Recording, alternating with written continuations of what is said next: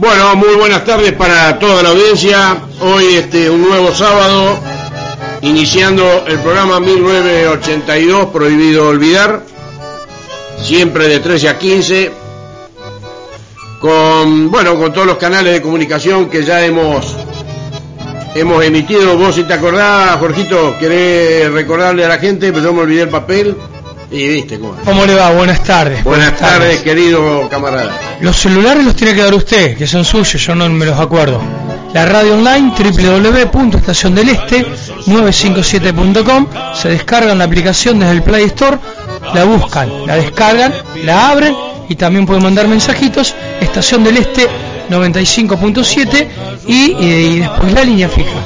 Después, bueno, están los teléfonos que este, ciento 56 192 592 ya se lo pasé a la mayoría de los muchachos para que se manden mensajes a ese teléfono. Audio lo que quieran lo vamos a pasar. Hoy tenemos hoy tenemos un gran honor. Hoy tenemos una persona eh, una gran persona un, un gran hombre al que aprecio mucho.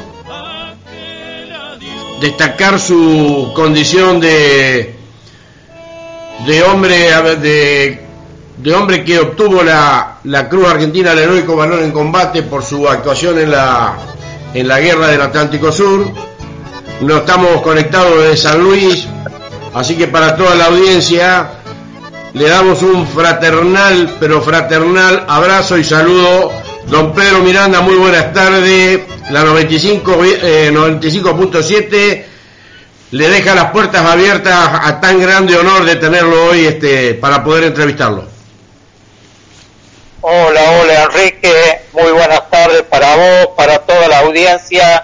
Realmente para mí es un honor, para mí es un honor poder estar con vos ahí a través de, bueno, a través de la distancia, a través del teléfono, pero poder conectarme con todos ustedes, realmente es un placer para mí, este, y bueno, para revivir tiempo aquello, ¿no? Este, yo soy uno más de todos ustedes, vos lo sabés bien. Sí. Este, a, a mí no me gustan mucho los los protocolos, yo fui un ex combatiente más como todos, este, y, y bueno, ese es mi, mi situación, ¿viste? lo otro es anecdótico, lo otro es anecdótico nada más, ¿viste? Son cosas que suceden en ciertos momentos y ciertos lugares, pero nada más. Pero yo me considero un ex combatiente como todos los que fuimos a hacer lo posible por recuperar nuestras Islas Malvinas, ¿no? Y que permanecieran bajo nuestra soberanía. Así que para mí, Enrique, para mí, para toda tu audiencia, para tus colaboradores ahí en la radio, muy, muy agradecido por esta convocatoria. Bueno, para hablar también un poco, eh, como hemos hecho en otros programas y seguiremos haciendo, usted sabe muy bien que yo, yo no dejo por el tema de la fecha de hablar de, de la gesta, a mí para mí la gesta es todo el año, se van tocando distintos temas, se trata de hacer historia y se trata de hacerle conocer a la gente la verdadera historia, de la cual, gracias a la desclasificación de documentos, a los héroes que hoy este, vivos pueden contar o podemos contar sin ser héroes, los héroes son los 649 que quedaron, pero bueno, porque fuimos todos parte de una, de una gran masa de personas patriotas que fuimos a defender la soberanía nacional y podemos tener la posibilidad de que la emisora nos dé estas dos horas todos los sábados para poder contar todo. Y hoy bueno vamos a hacer un programa eh, más allá de lo que la situación personal suya eh, pasó, vamos también a hablar un poco de todo lo que tuvo que ver eh, en lo que hace, más allá de la parte técnica que podemos hablar sobre los distintos sistemas de armas con los cuales se atacó la flota, con los distintos sistemas de armas no solo de Fuerza Aérea, sino también de la Fuerza Aeronaval, de aquellos que hicieron reconocimiento y exploración, eh, de todo lo que de todo de todo lo que sirvió y de todo lo que llevó a la movilización de semejante masa ¿eh? de unidades y de material bélico para que nuestro país dentro del ámbito de ese teatro de operaciones todas estuviera bien protegido desde el lado de lo que podía venir por Inglaterra, pero también con nuestras espaldas cubiertas por el lado de lo que podía venir por el lado de los chilenos. Así que, bueno, en su despliegue concretado, usted estuvo en la base aeronaval de Río Grande, base importantísima en la cual estaba sembrada de elementos de todo tipo de ejército, infantería y marina, fuerza aérea, eh, no solo por la parte aérea, sino también por la parte de defensa de esa, de esa base aeronaval, que fue punto de referencia para la operación Mikado. Bueno, y hablar este también un poco de todo lo referente desde eh, las bases en las cuales operaron los Dagger, los Mirage, los A4, eh, los Boeing 707. Y la pregunta es, en, en los momentos en que usted estuvo en la base aeronaval, usted estaba a cargo de los Mirage Dagger. Correcto, correcto. Los Mirage Dagger eran aviones que fueron comprados a Israel. Correcto, sí. Que ya venían con uso y con eh, acciones de combate en los distintos acontecimientos, como, si no me equivoco, eh, la guerra de los seis días o la guerra del Yom Kippur, puede ser alguno de esos acontecimientos, que eran aviones que estaban, estaban este, en uso. En combate. Claro, que estaban, estaban en uso, que fueron cedidos por, este, por, por Israel. Yo lo que quisiera saber, partiendo de la base de los, vamos a partir de los Dagger, eh, la, eh, ¿cómo puedo decir? La ambientación tecnológica llegada en la 82 para que todavía no operen, eh, si usted tiene más o menos conocimiento de qué tipo de reformas se le pudieron hacer para poder cargar este, eh, los distintos tipos de bombas que tenía Argentina, que si se le hizo algún retoque tecnológico, alguna de esas eh, variantes que a veces se hacen cuando uno compra un material, que en algunos casos muchos llegaron y así directamente como estaban fueron usados. Más o menos una, ambientación para que eh, la gente sepa cómo, por los tiempos, y la participación especial de la trilogía que hago referencia a todo el personal de tierra que tenían que estar, entre ellos ustedes los armeros, los mecánicos, los de electrónica y demás cuestiones, muchas veces en noches de 18 o 20 grados bajo cero, preparando los aviones que venían averiados de los ataques a la flota y había que dejarlos cero kilómetros, como sería para que se entienda, listos para que al otro día los pilotos pudieran volver a realizar los ataques a la flota, una ambientación más o menos dentro de lo que fue eh, su, su, su sistema de armas. Eh, correcto, correcto, Enrique. Yo entiendo eh, más o menos dónde queremos partir, pero vamos a empezar, ¿qué te parece vos para toda la audiencia? Sí, tratando sí. De, de, de hacer un recompilado Ajá. de lo que fue la paz, paz, la Fuerza Aérea Sur, ¿no es cierto? Sí, Porque sí. vos, vos nombraste todo el componente con la con la armada y todo, ¿no es cierto? Porque son muchos los aviones que operaron. Sí, Entonces señor. vamos a hablar de- vamos a hablar en un principio de es lo que es la Fuerza Aérea, ¿no es cierto? Ajá. Y lo que fue la paz.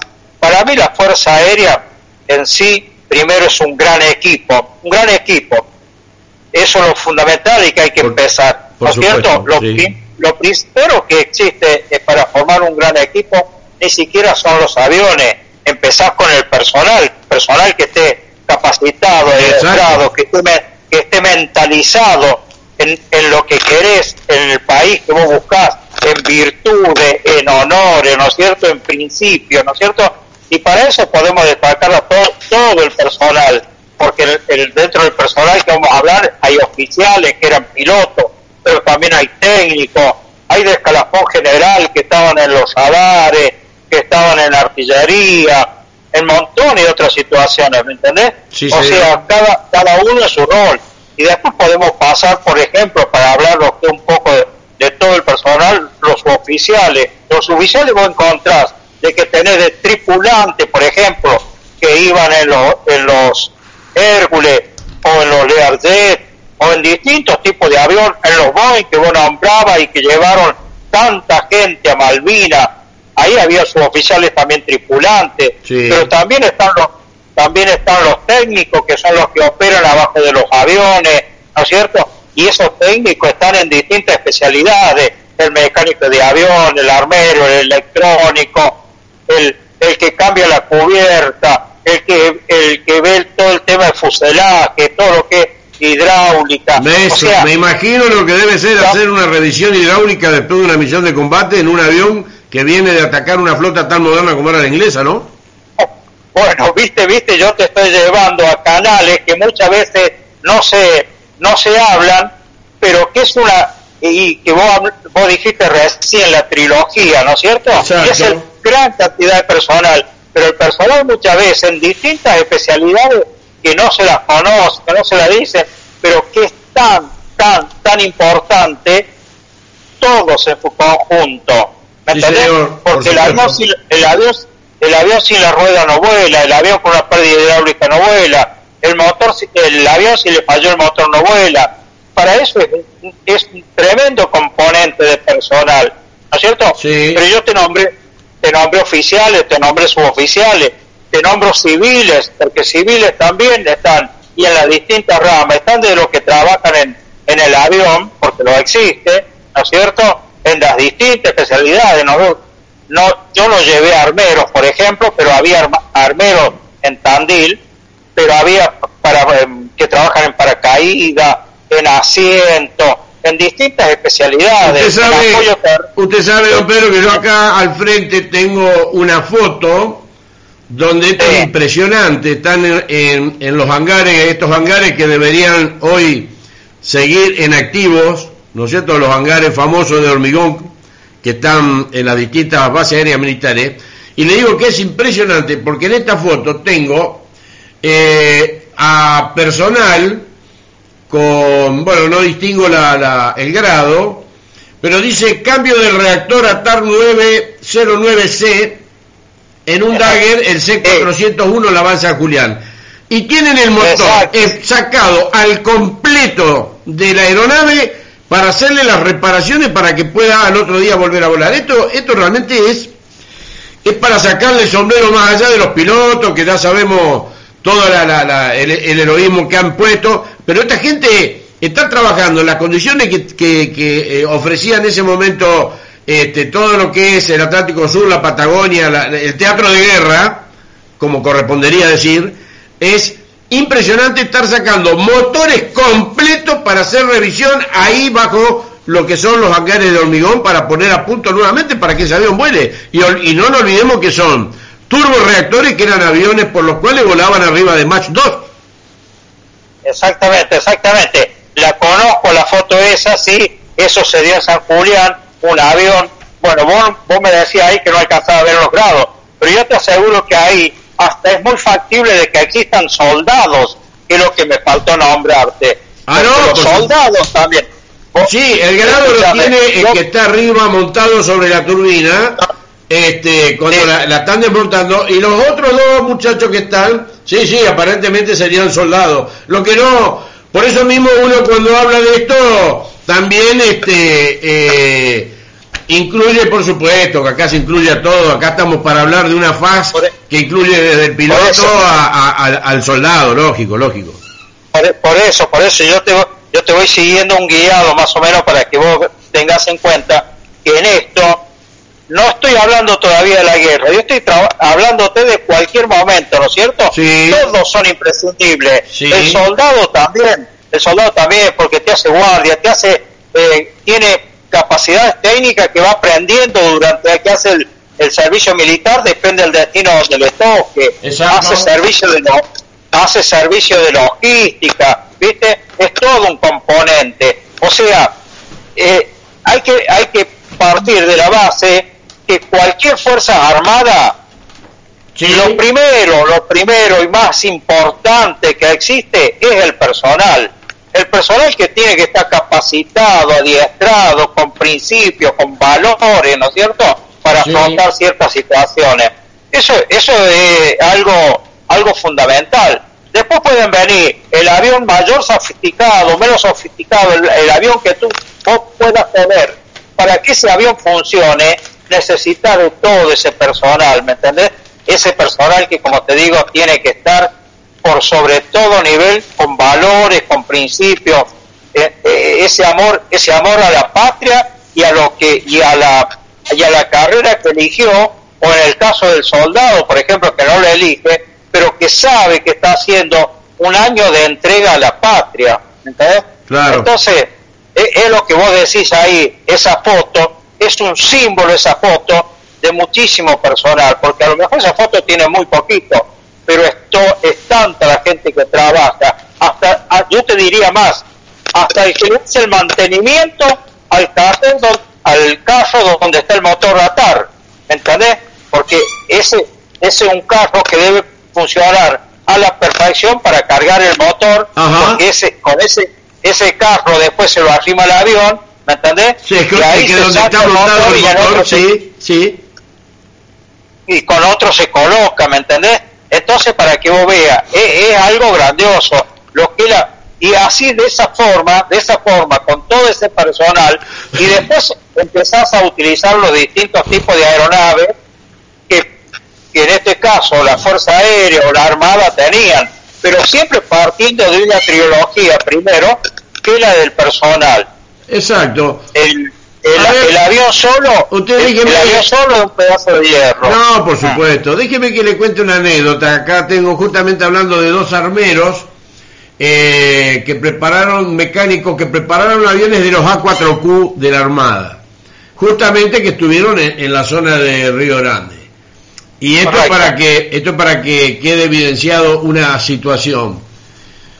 En el relato que ellos cuentan de, cómo estuvieron, de su participación, de que cumplieron con las órdenes y la patria, pero aclaran que, y esto usted me lo podrá, porque hay muchas veces que en las, en, las este, cuestiones que hacen a, los relatos, ya sabemos que hay mucha gente que, que, o que mete mano negra, pero bueno, acá dice, hubo dos alarmas de ataque donde es, eh, una de noche y otra de día donde se vivieron de forma totalmente angustiante. Eh, la noche de alarma de ataque terrestre se escucharon disparos y yo, uno de los mecánicos, dice, me puse atrás de una columna, nadie durmió y al otro día nadie quería salir. Y la otra alarma de ataque aéreo se produjo porque aviones argentinos volaban sin emitir por nada, para no ser interceptados. Se disparó cuando yo estaba dentro del hangar y tenía puesta la capa amarilla para la lluvia hubo un ruido extraordinario porque estábamos dando la alimentación a los aviones, es decir, cargando JP1, y, y veíamos a los oficiales con, moviendo la boca en forma desesperada, y como no le hacíamos eh, caso, se apagó todo y se empezó a gritar que había ataque aéreo. Y cuando nos dimos cuenta de la situación, mi compañero y yo salimos corriendo hacia los búnker y los que corrían al lado nuestro nos hacían señas porque uno de nosotros mi compañero llevaba una capa amarilla que identificaba como blanco perfecto. Cuestiones de este tipo seguramente en todas las bases han pasado, pero esta, esta, este, este, este, esta anécdota que cuentan estos mecánicos es justamente en la zona de Río Grande. Sí, es correcto. Hubo varias alertas, hubo varias alertas rojas del Río Grande. Eh, sí, hay dos que son para mí son eh, inconfundibles porque fueron digamos que la que más recuerdo, donde una tuvimos que hacer desplegar los aviones, los aviones porque se preveía un ataque aéreo a Río Grande y los aviones desplegaron a, a Tandil y nosotros nos fuimos a la ciudad, desalojamos la base, Y la, y la otra directamente no hubo mucho tiempo y para no mandar los aviones tan lejos los sacamos a los aviones tirando y los llevamos cerca de la ciudad. Los llevamos por la ruta cerca de la ciudad.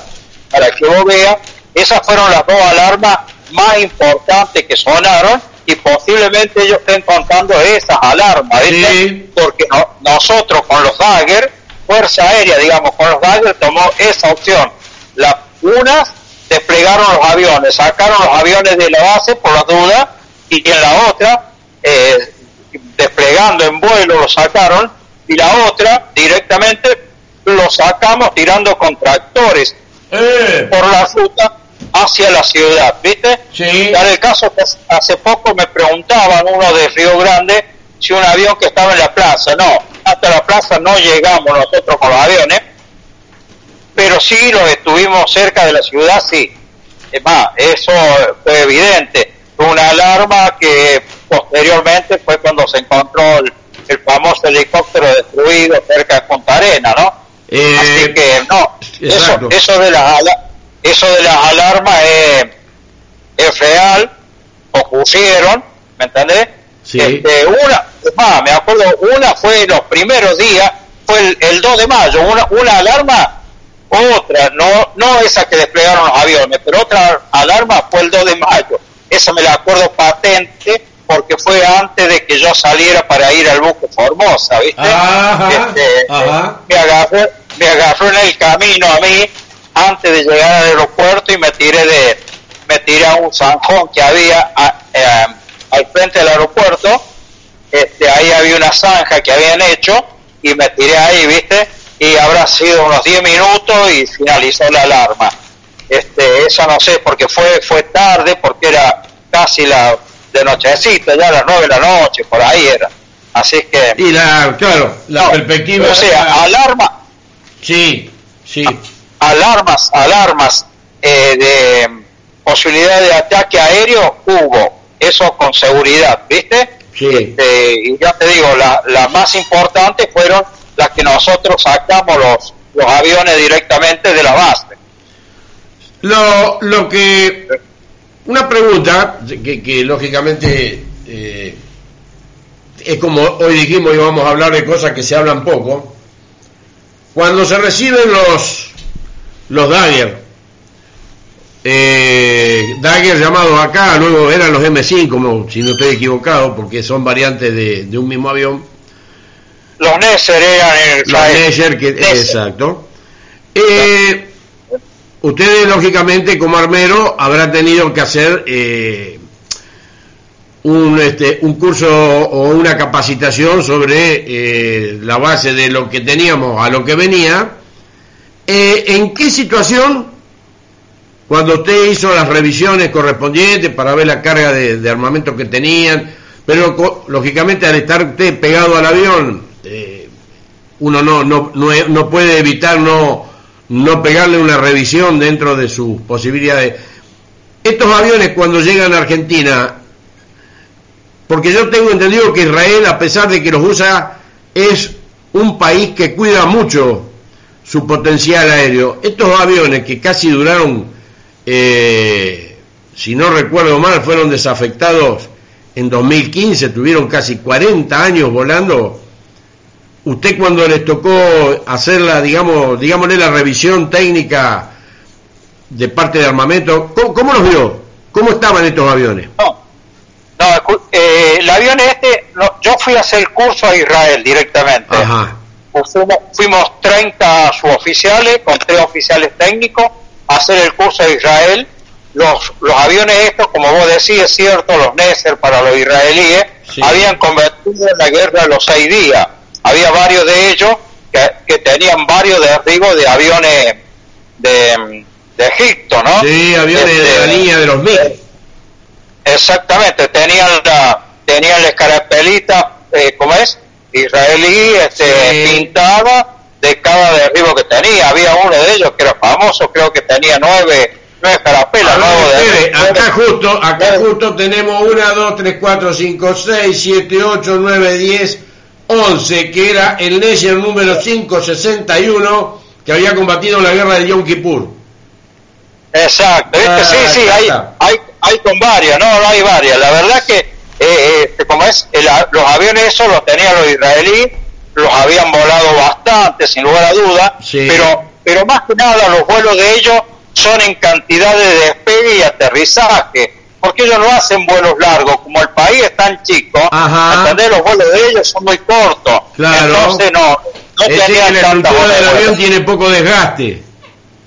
Exacto, ¿viste? Pero realmente, eh, realmente el avión vino en buenas condiciones porque fue, eh, fue recibido con una inspección mayor realizada.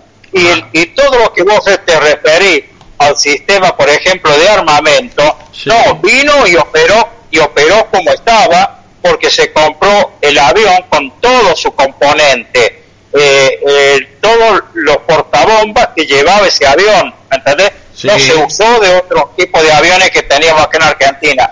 Fue todo, todo una compra realmente que cada, cada avión venía con su juego de portabombas, con sus lanzadores de misiles, con sus misiles, o sea, estaba todo perfectamente equilibrado y adaptado para ese avión. O sea que nosotros en sí, acá lo que tuvimos es hacerlo poner en funcionamiento, pero realmente vino todo en, en perfectas condiciones, en ese sentido. La, adaptación de los pilotos fue rápida.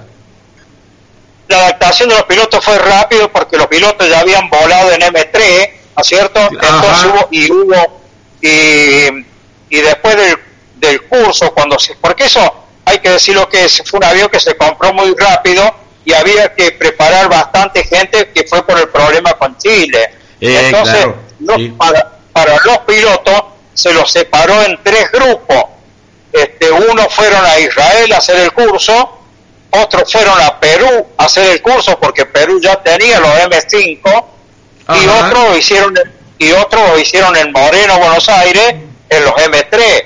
O sea, los pilotos este, fueron adiestrados en tres lugares distintos y los técnicos no, fuimos todos a Israel.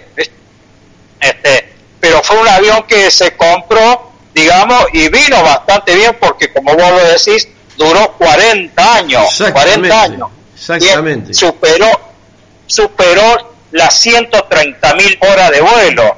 Este, entonces, este, como es, fue un avión que, que realmente surtió su fruto. Es una lástima, es cierto, que se desprogramó ese avión y no nos quedó ninguno en esa línea. Avión supersónico actualmente no tenemos.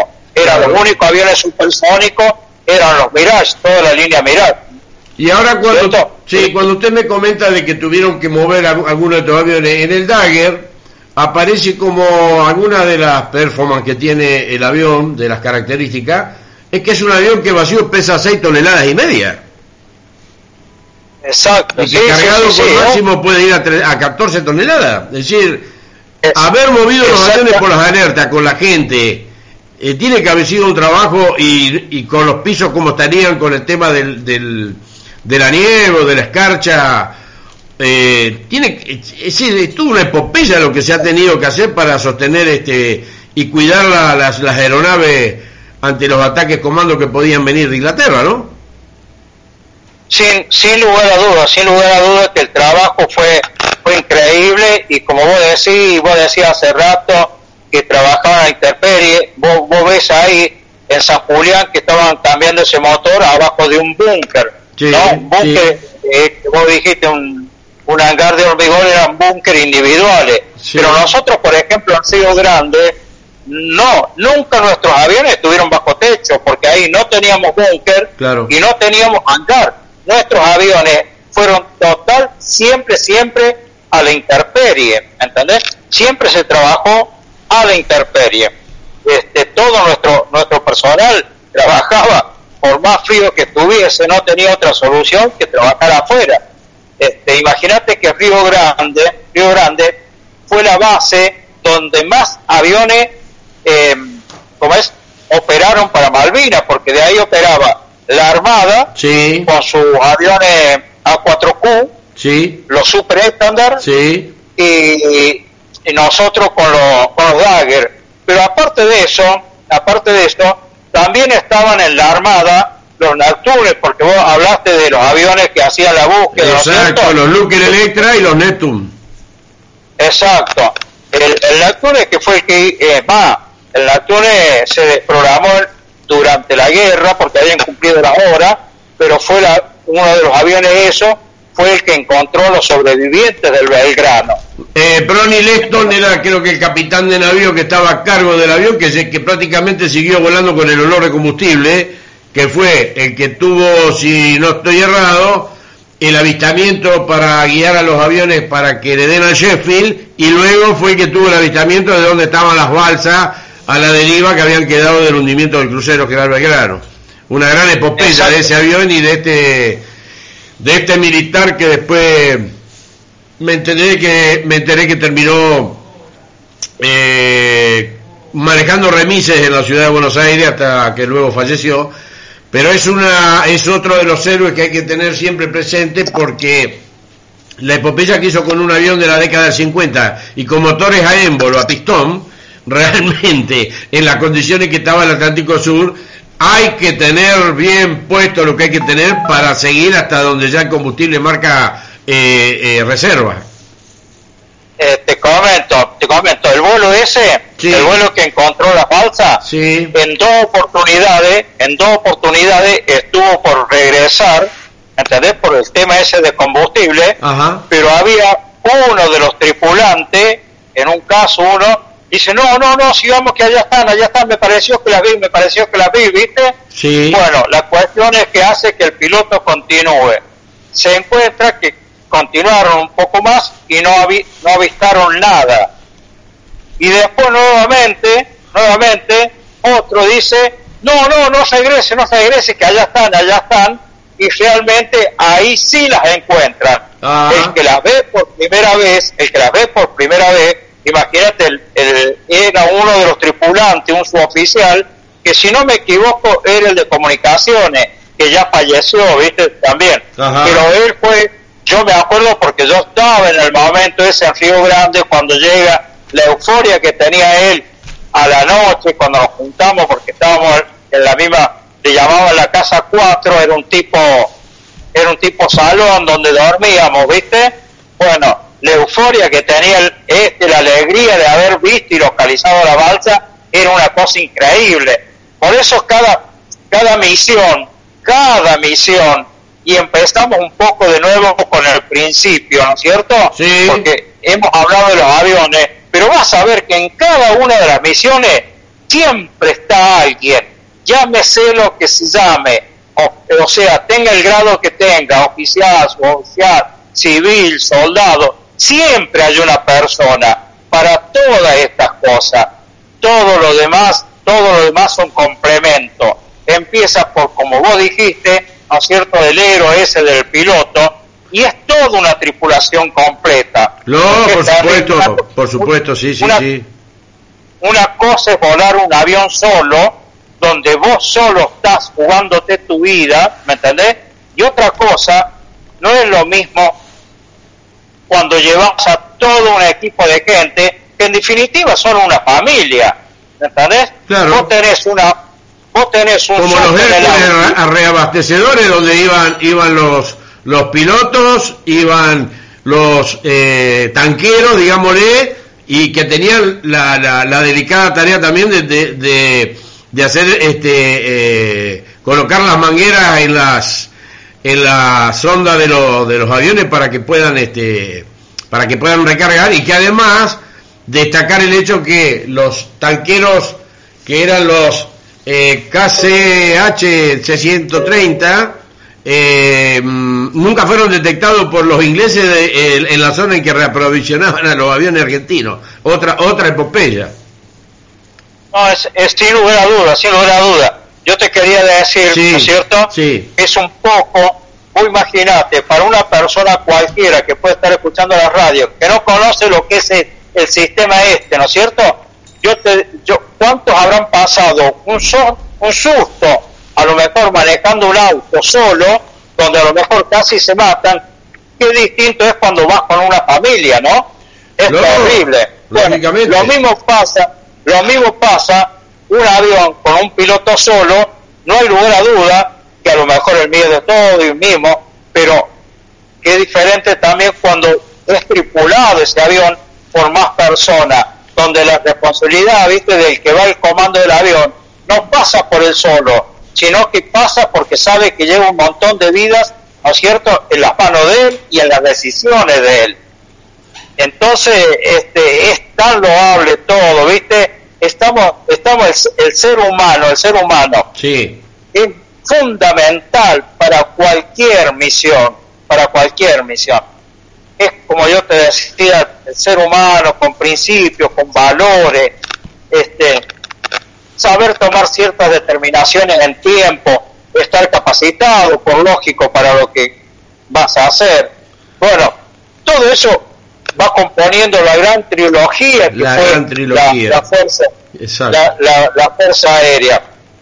Me imagino, me imagino el trabajo de los mecánicos de esos aviones a motores a émbolo que quizás había que reemplazar eh, eh, o cana- o canibalizar algunos de los otros aviones para poder seguir sosteniendo uno en vuelo porque ya eran aviones que estaban este eh, recontra baqueteados y que sin, sin- eh, si, eh, eh, en el cumplimiento de su rol de combate hicieron hicieron una epopeya porque realmente siguieron volando hasta que ya quedaron fuera de servicio porque prácticamente quedaron fuera de servicio en el proceso que, que se gestó durante durante el conflicto el, el que- los que quedaron fuera de servicio durante el conflicto fueron los que te dije antes, los Neptunes, Pero esos sí. quedaron, claro, esos quedaron fuera de servicio porque eh, todos los aviones vienen, salen de fábrica con una capacidad máxima de horas, ¿viste? claro claro Especialmente lógico. este tipo de aviones. Los A4B, por ejemplo, que sabían ser los que tenía Reino, la quinta brigada aérea, sí eso tenía 7.500 horas, ¿no es cierto? Claro. De capacidad máxima de vuelo. Entonces, eso, eso depende depende de cómo se lo vuele. Puede que un avión lo voles en 10 años o podés volarlo en 40 años, ¿no es cierto? Sí, Por eso es que sí. también los aviones nuestros tienen han tenido tantos años. Imagínate vos que esos aviones se desprogramaron a fines de los 90 este y fueron adquiridos allá a- en los 60 claro este eh, son todos eh, una- tienen muy mucha capacidad de hora de vuelo y, y el tiempo depende mucho en eso ¿entendés? todo es, es todo como vos programás. Eh, yo supe trabajar mucho tiempo en planificación. Sí. Eh, en un grupo técnico donde vos planificas la hora de vuelo de los aviones, porque tenés que, es como, es como hacer un plan durante todo el año y vos decís, este avión tiene que volar 100 horas, este tiene que volar 150, este tiene que volar 200, ¿y por qué haces todo eso? Porque hay inspecciones que están programadas, ¿me entendés? Y, las cuanto, claro, inspecciones... cuanto más viejo el avión o cuanto más uso tiene, las, las, los programas de, re- de revisión son cada vez más seguidos. No, trata, no, trata de que sean, siempre son iguales, a la Ajá. misma cantidad de horas. Sí, Vos tenés cada 50 horas inspección de motor, sí, 150 horas inspección de célula, pero Sí. después de las 100, vos sacás un avión de inspección mayor, 150 horas, hace la primera inspección de avión completo. A las 300 horas, haces una inspección, pero más extensiva que la primera. claro. ¿Me entendés? Claro, claro, claro. Así vas, vas a la próxima 450 y después te encontrás que llegás a las 600 horas de vuelo y al avión se le hace una inspección general, donde se los manda normalmente a las áreas de material. Ya salen de las unidades operativas Sí. y, por ejemplo, se los manda a Río Cuarto, al área de material Río Cuarto, que no es una unidad operativa, Ajá. sino que es un taller regional Sí. donde al avión se lo desarma íntegramente, se le saca toda la pintura, se le hace control de radiografía a los planos, que no tengan fisura, a los largueros, a todo. Es todo un trabajo de inspección psicomayor, digamos, una persona cuando va a hacerte todo un chequeo, ¿viste? Este, claro, al avión, claro. en, el, en el avión pasa exactamente lo mismo. Se desmonta todo, absolutamente todo el instrumental, se lo revisa todo, se lo manda a los distintos bancos de prueba, de ensayo. Este, bueno, entonces todas esas cosas van, van surgiendo y que hay que tener en cuenta y ¿cómo es? Por eso muchas veces durante la guerra se van cambiando aviones porque eh, en algunos casos eh, eh, Malvinas fue un- una guerra que se volaron muy muchas horas entonces si vos un avión te llegaba para la hora que se tenía que inspección, ¿qué hacíamos nosotros? Mandábamos el avión a la unidad y nos iba otro de reemplazo, ¿entendés? Cuando especialmente para inspecciones que son más largas. Una inspección corta, que es una inspección, por ejemplo, una inspección de motor, que tener que revisarle algunas cosas, bueno, la hacíamos nosotros, la hacíamos en los lugares. Este, a ellos, a, a, San Julián, se le dio que tuvieron que cambiar un motor. No sé el motivo, la verdad que no lo pregunté cuál fue el motivo, pero en el caso nuestro, por ejemplo, no, no cambia, no nos tocó eh, bajar ningún motor. Si no hubiese tocado, bueno, pero ya quiere decir que ese motor se tuvo que cambiar porque el avión no podía seguir volando con el motor como estaba. Entonces se tuvo que cambiar y quizás mandar el avión, el motor a reparar o lo habrán reparado ahí mismo, ¿no es cierto? Pero sí o sí era, era necesario el desmontaje del motor. Sobre, hay, hay, un, hay un tema, usted debe haberlo conocido al, al Comodoro Rubén Moro. Sí, bueno. No lo conocí personalmente, pero sí se nombró muchísimo. Bueno, yo supe hablar con él por teléfono una vez, compré sus libros. Pero bueno, quiero, si es que usted tiene algún tipo de conocimiento al respecto, ¿qué fue lo que realmente pasó? Si es que tiene alguna, alguna información al respecto, porque puede ser una información que no se puede dar a conocer, como pasa muchas veces. Dice, cuando se produce el ataque del primero de mayo, eh, dice el efecto del ataque y habla eh, el Comodoro Di Meglio. ¿Cuál fue el efecto? El Comodoro Moro, efectuando un exhaustivo análisis en su libro de guerra inaudita, concluye. El buque que se atacó el primero de mayo efectivamente fue el destructor Sheffield. Comparto absolutamente todo lo que refiere. No tengo dudas del tipo de buque que ataqué con Aguirre Fagué. Entre una fragata tipo 21 y un crucero clase Conti. Y puedo tener dudas, pero los dos radomos blancos de un destructor 42 se tornan inconfundibles. Además conocía muy bien al buque. Estuve en el Hércules y en Santísima Trinidad, nuestros barcos del mismo tipo. La primera imagen que vi en el ataque fueron esos radomos del sistema SIDAR. Lamentablemente fallaron las cámaras de cine ametralladora de los tres aviones. Si al menos una hubiera funcionado, tendríamos una evidencia. ¿A qué hago, a qué hago referencia? A que el Comodoro Moro sigue sosteniendo que el primero de mayo, y que por vergüenza los ingleses, el, y por la forma de la foto con las chapas abiertas en flor hacia afuera, el destructor Sheffield fue atacado con bomba de caída libre y que el misil eso se fue a dar al portaaviones eh, al Hermes en ese momento. Por eso le preguntaba, y esto es algo que está que está todavía como que quedó ahí en stand-by ¿Usted tiene alguna referencia al respecto? ¿Puede...?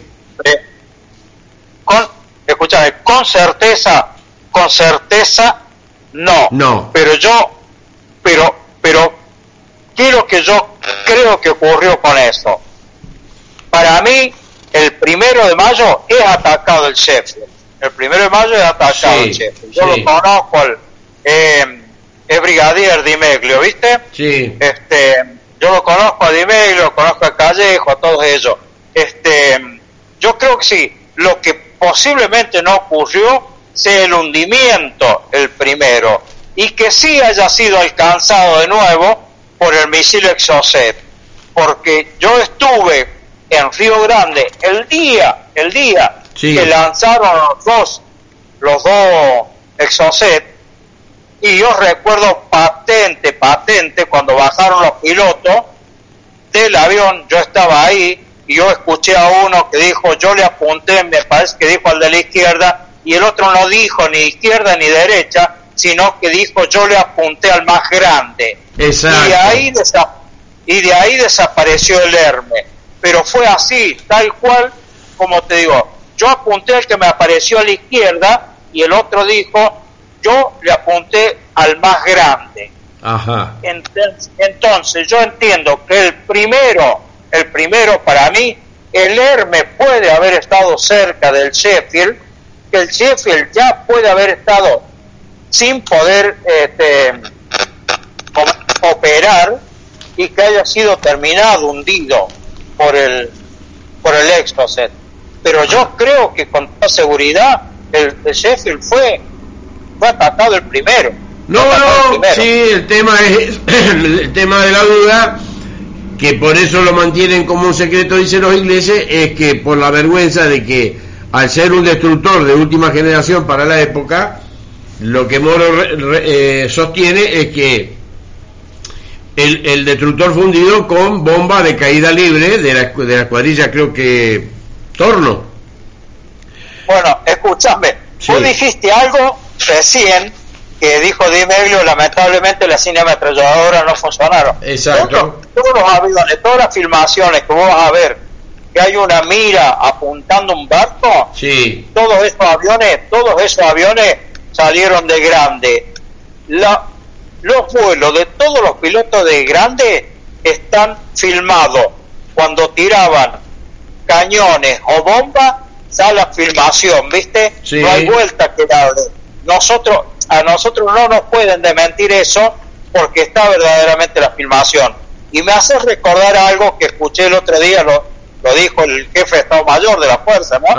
Qué lástima, qué lástima que los A4C del hermano del jefe de Estado Mayor, del Comodoro Isaac, o el del primer o el del primer teniente Ureta en ese momento, brigadier actual, este no tenían filmadora, porque si no hubiésemos salido totalmente de la duda de que se atacó el, el Invencible, ¿no?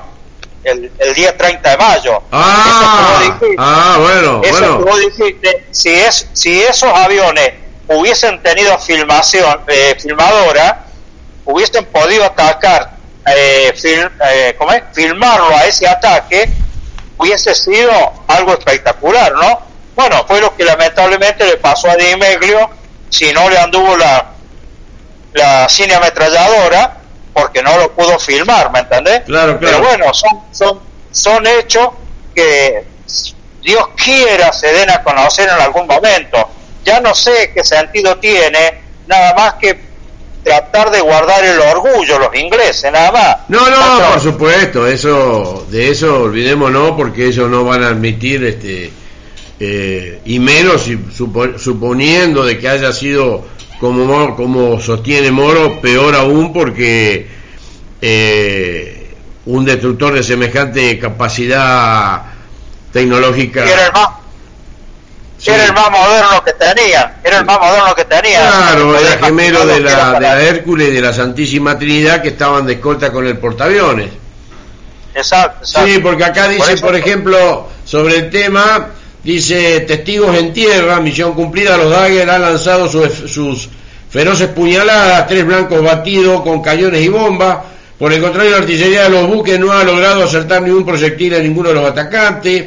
El análisis de la Fuerza Aérea han sido correctos. Los navíos enemigos no resultan blancos inexpugnables. Y dice que desde distintas posiciones de la costa, decenas de testigos de las tres armas, incluyendo jefes oficiales, oficiales y tropas, eh, presenciaron la acción y entre ellos se encuentran oficiales de la Armada quienes identifican con precisión los buques británicos de tutor clase Sheffield, dos fragatas clases Amazon, Dice la, unidad de mayor porte resulta tan familiar como inconfundible para los oficiales navales, dado que el Ara, Santísima Trinidad y el Hércules son gemelos del Sheffield. Los espectadores han observado un ataque de aviones sobre el buque de mayor porte. Inesperadamente uno de ellos ha cobrado altura, nivel y son eh, sobrecogidos por la escena de los testigos. Observan el cambio de aptitud del Dagger, efectuando aparentemente para eh, no ser alcanzado por el lanzamiento de un misil la causa probable es que el disparo fuera automático del misil, desde una de las fragatas enemigas, muy posiblemente un SICAT, que ya eran misiles viejos, que pasa pocos metros de su avión concentrado en lanzamiento. En el lanzamiento de la bomba, el piloto no lo ha podido advertir. Así que eh, sí, hay una, hay una, una situación acá que ha quedado eh, reflejada como que eh, el, el, sistema Hermes haya podido en ese momento haber sido presa de del como que quisieron hacer pasar al invencible cuando el que había sido hundido también si no recuerdo mal o quisieron transfigurar la situación con el Atlantic Invader pero bueno eh, la realidad es que eh, el Invencible fue atacado, el Invencible dejó de operar, los Harry dejaron de operar y, se tuvo que retirar. Así que bueno, esto es parte de lo que veníamos, de lo que veníamos programando para hoy hacer el programa. Y también este, hablar un poco, don Pedro, de la situación de que el avión, eh, el avión A4, A4Q, usted que estuvo ahí en Río Grande, el avión de su bizarreta, ¿cuáles fueron los motivos concretos para que pasara la desgraciada situación que le pasa al piloto de, este, de esta aeronave? El, el avión ese en realidad regresa a, algunos dicen después que pasó por Malvina y no, no pudo lanzar las bombas. Eh, para mí el avión regresa antes, antes, no llega a Malvina, no llega Malvina, porque si no los otros aviones también hubiesen llegado junto con ese, ¿entendés? Claro. Si vos, el avión fue Malvina, no pudo lanzar las bombas y regresa y con una falla técnica, hubiesen regresado los cuatro aviones juntos. Nada más que este, es más, este podría haber regresado un poquito después porque traía mil kilos de más que eran las bombas que no había lanzado, ¿no? Que estaban este activadas, no, no, la, no, las bombas, las bombas estaban colocadas en el avión, las bombas cuando se colocan en el avión se las coloca con un con las espoletas, pero estas llevan un alambre que es un seguro que sale ese seguro, se sale en el momento que la bomba sale del avión. Cuando el avión tira la bomba, ese, ese alambre, que un alambre armador le llamamos nosotros, queda en el avión y es como que le saca la chaveta a una granada, ¿me entendés? Le sacas eso, le sacas eso y ahí empieza a funcionar un sistema normalmente de, de engranajes que empiezan con un molinillo, que empiezan a armar la, la espoleta. La espoleta tiene dos, dos tiempos. Tiene un tiempo de armado, que es el tiempo que se debe tener entre que la bomba sale del avión y antes que impacte. ¿Me entendés? Si, si a vos una espoleta sale, por ejemplo, te doy una, te doy una explicación, vos le pones 5 segundos de armado, sí la, bomba tiene que tener una caída libre de 5 segundos sin que toque nada. No le hace nada, no le hace nada que impacte a los 10 segundos.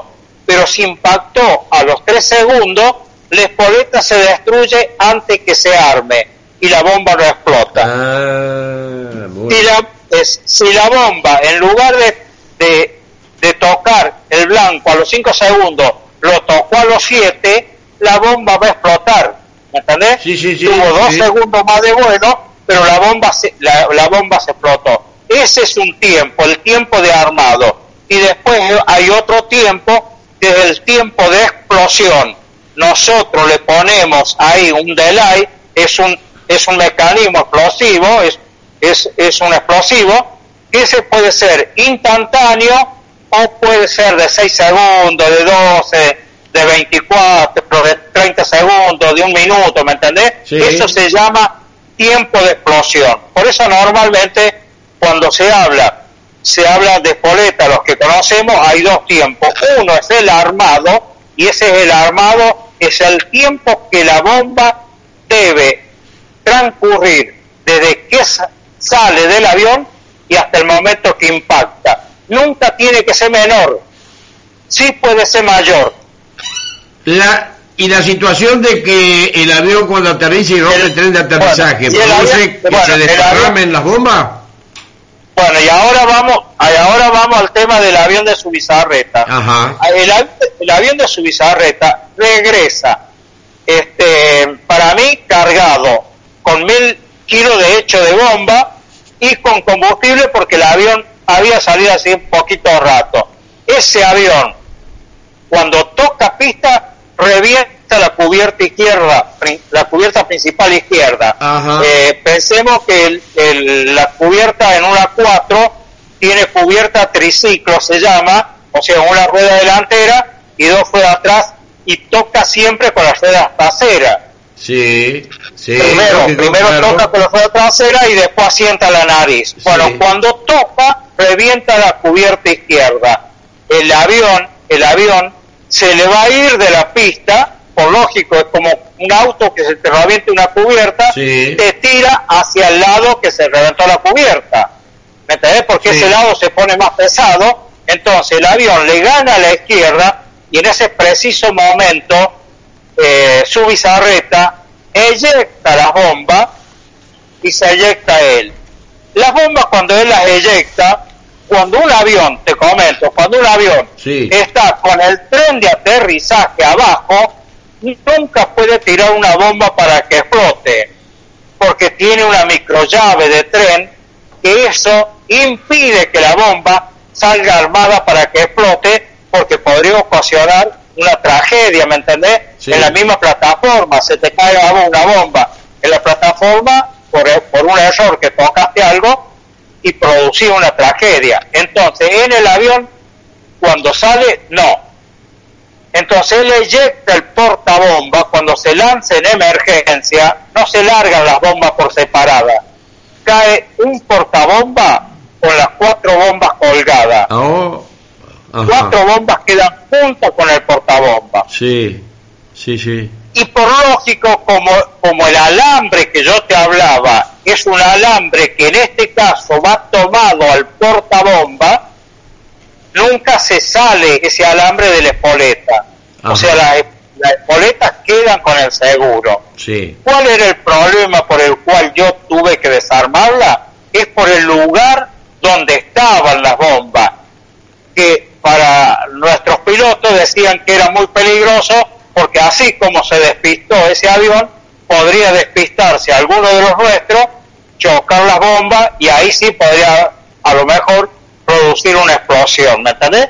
Claro. Podría haber sido Claro. algo tremendo. Claro. Pero en sí, en sí, yo siempre, yo, este, como es, no, la bomba de por sí, ¿no es cierto? Trabajando por- con cuidado, por lógico, Sí. se podían sacar la espoleta, que es lo que hice yo en tres bombas y en una, en otra la hizo un suboficial de la Armada, ¿viste? Ajá. este pero en realidad lo que pasó y después siempre siempre cuando nos reunimos especialmente con algunos pilotos y sacamos el TMS Me y todo el mundo piensa todo el mundo piensa qué le pasó por la cabeza a su bizarreta el eyectarse porque por lógico su bizarreta no a las dos horas falleció pero en ningún momento estuvo en condiciones de hablar ¿me entendés?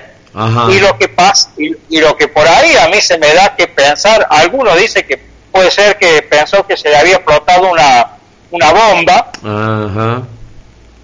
pero para mí para mí fundamentalmente debe ser como ellos están tan concientizados a volar en portaaviones ¿me entendés? Ajá. que si el avión que si el avión a ellos se les va y no despegan se caen al agua imagínate la eyección tiene que ser instantánea Claro. para poderse eyectar antes que el avión entre al agua. Ya es una reacción este, automática que ellos tienen por esa, por esa, por Es- esa yo creo que sí yo creo que están tan mentalizados con eso que a lo mejor eso les jugó una mala pasada porque el avión carreteó uno no sé ponele 50 100 metros más y se asentó y a los poquitos días siguió en vuelo el avión el avión siguió volando siguió operando en Malvin Ajá. así que en eso siempre siempre quedará la, quedará la duda qué pasó por la mentalidad de su bizarreta Sí.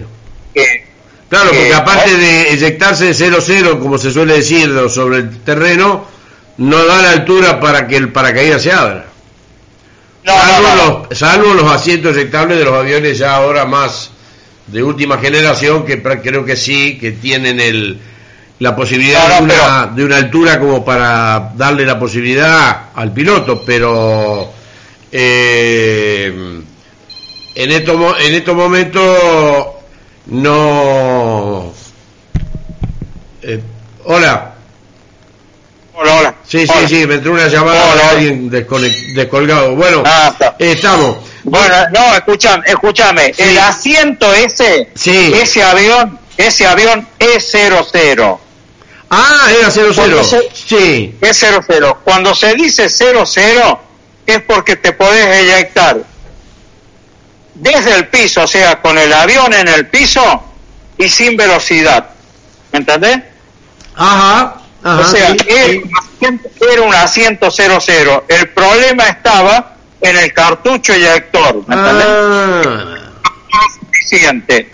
Pero el asiento rendía las condiciones. El problema fue el cartucho que aparentemente no estaba en buenas condiciones pero el, el, cohete que levante el asiento. Claro, claro, claro, no, tenía el impulso, no estaría falta de mantenimiento, no tenía el impulso como para elevarlo lo suficiente. Sí, sí, no, más que, más que eso vencido, no es falta de uh, mantenimiento. Uh, es, que bueno, no había y se volaba, se cumplía con la patria, ¿viste?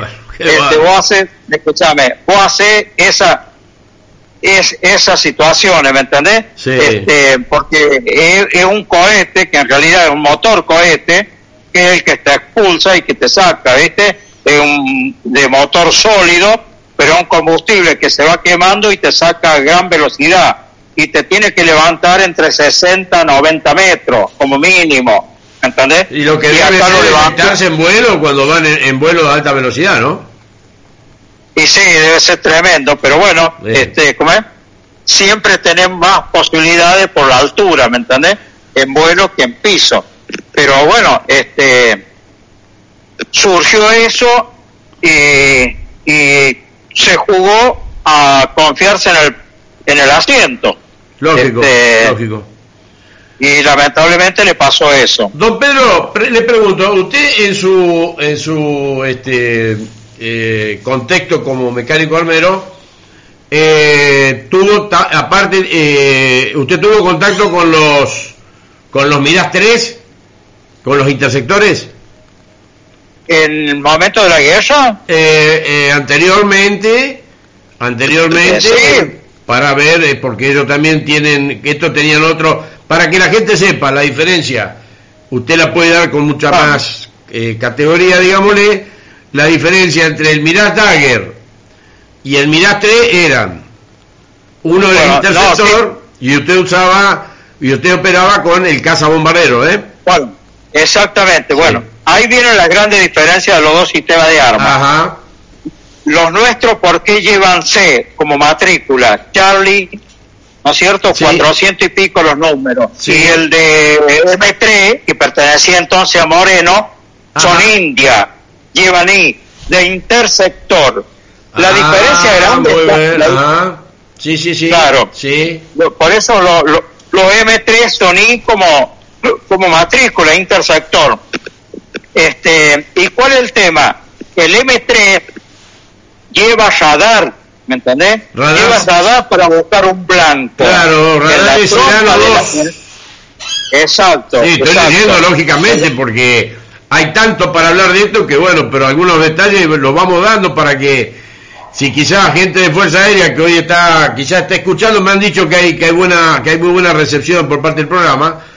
Tenemos que ir a un radar monopulso de 200 kilowatts de potencia, Thompson, CSF Sinano 2 bis, que operaba en banda I y J, con un, bueno, usted sabrá interpretar, una mira CSF 97, un IFF LMT, LMT 3560J y un TACAM.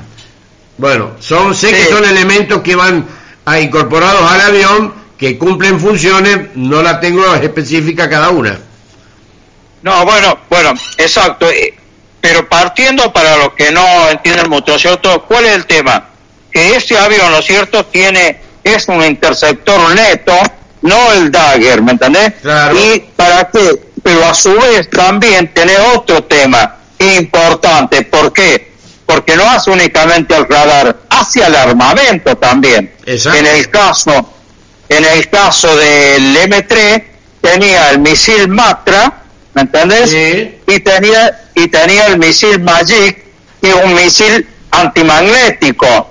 El misil antimagnético, vos tenés un avión volando y lo tenés cruzado a 90 grados, a 30, 45, lo toma por el magnetismo, ¿me entendés? Ah, no, eso no lo que- sabía. ¿Cuál es? Eh, usted está hablando Claro. del que iba el...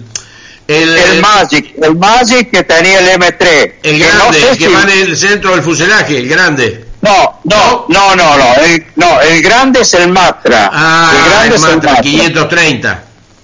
Exacto, el Matra Eh, 530. Exacto. Los Este el que también creo que Sí. había armamento israelí con sistemas Pitón. O Zafir. Exacto. Pitón o uno esos no, no, no, pero nosotros, no, nosotros teníamos el Shafir, pero ¿cuál es la diferencia del Shafir? Por eso te estoy diciendo, Sí. escúchame, el Magic es magnético, magnético. Sí. El, el Shafir es infrarrojo. Y por calor, claro. Por calor. ¿Qué pasa con el calor? Vos te tenés que poner atrás del avión enemigo, del blanco. Claro, a seis máximo punto, que- como se suele decir. Claro. Vos lo máximo que podés tener es una diferencia de 30 grados, ¿me entendés? Ajá. 30 grados. Son 3, 6 porque están 3 para cada lado, ¿me entendés? Sí. Pero son 30 grados máximo. En cambio, el Magic no, porque al ser magnético te lo toma como vaya, ¿me entendés? Una vez que, que lo enganchó el misil, Ajá. listo, lo engancha, pero lo engancha por otro motivo, No, por claro, magnetismo. puede pegar en cualquier cambio- parte del avión, exacto.